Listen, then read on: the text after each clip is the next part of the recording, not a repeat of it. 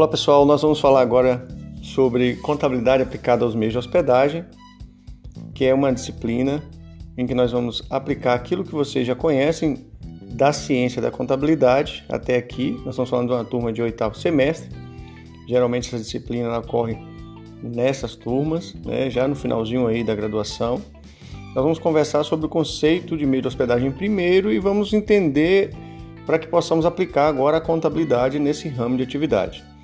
Então, de uma forma ampla, o termo meio de hospedagem ele se refere ao conjunto daqueles estabelecimentos, ou melhor dizendo, das empresas que têm um objetivo comercial em prover acomodações em condições de segurança, condições de higiene de, e que satisfaça as pessoas que buscam por esses serviços em suas viagens, seja ela a trabalho ou a passeio, né? ou seja, o turismo comercial ou o turismo de lazer, sendo aí por períodos curtos né? ou até em longas temporadas.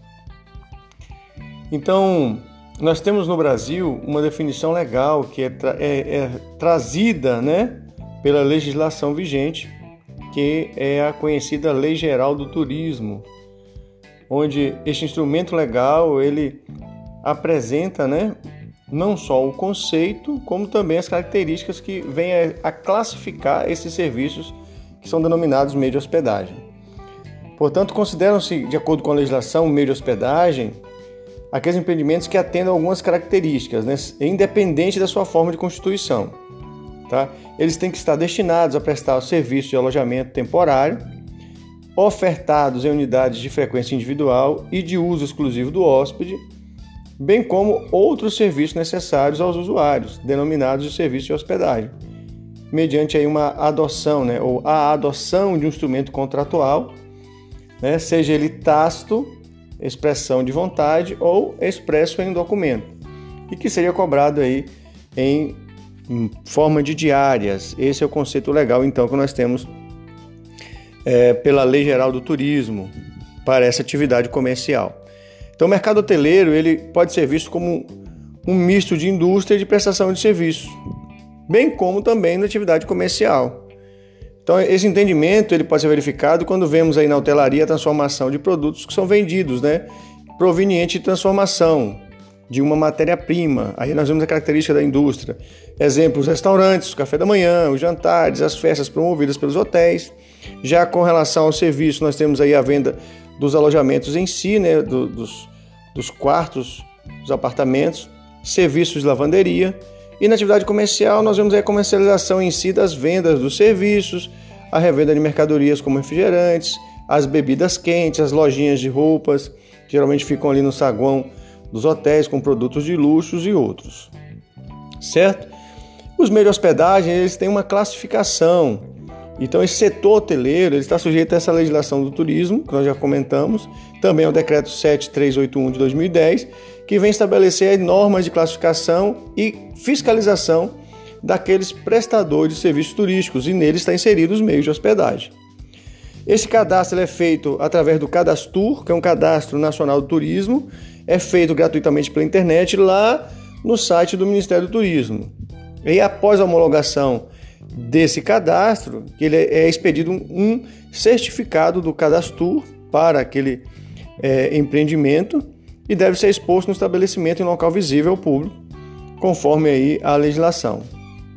Então a classificação dos meios de hospedagem, ela vai aí, nós chamamos aqui, vocês já ouviram falar, né? Ah, hotel 7 estrelas, hotel 7, né? eu fui longe, né? Hotel 5 estrelas, 3 estrelas, 2 estrelas. Essa classificação, ela é uma parametrização, vamos assim dizer, daquilo que uh, o Ministério do Turismo ele trabalhou buscando né, uma matriz, né, uma matriz que vem elencar ali a classificação do serviço prestado pelo hotel, pela rede hoteleira, pelos meios de hospedagem. Então, com base nessa matriz, é feito algumas verificações e essas avaliações elas trazem aí uma classificação para esses meios de hospedagem.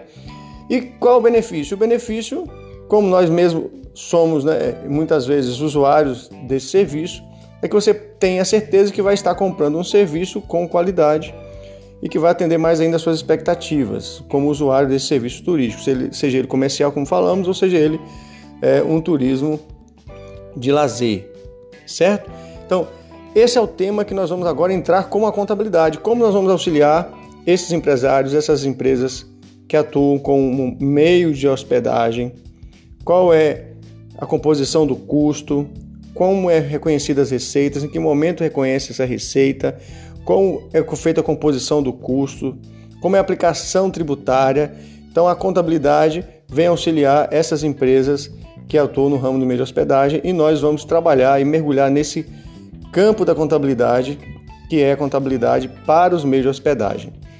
Portanto, nós temos mais aí alguns materiais disponíveis, temos o texto de apoio e nós vamos ter nossa aula ao vivo. Então, nós vamos agora é, nos aprofundar nesse contexto e na nossa aula ao vivo nós vamos ver as discussões dessa abordagem introdutória da contabilidade aplicada aos meios de hospedagem. Então aguardo vocês na nossa aula ao vivo. Aproveita o material. Temos também aí uma análise diagnóstica que são algumas questões para que vocês possam aí aguçar a curiosidade, né, e juntos conhecermos esse mundo da contabilidade aplicada aos meios de hospedagem. Aguardo a todos, sucesso nos estudos. Vamos em frente porque o mundo e a sociedade precisa de profissionais da contabilidade atualizados e antenados com o que ocorre no mundo globalizado. Um abraço a todos, nos vemos na nossa aula ao vivo.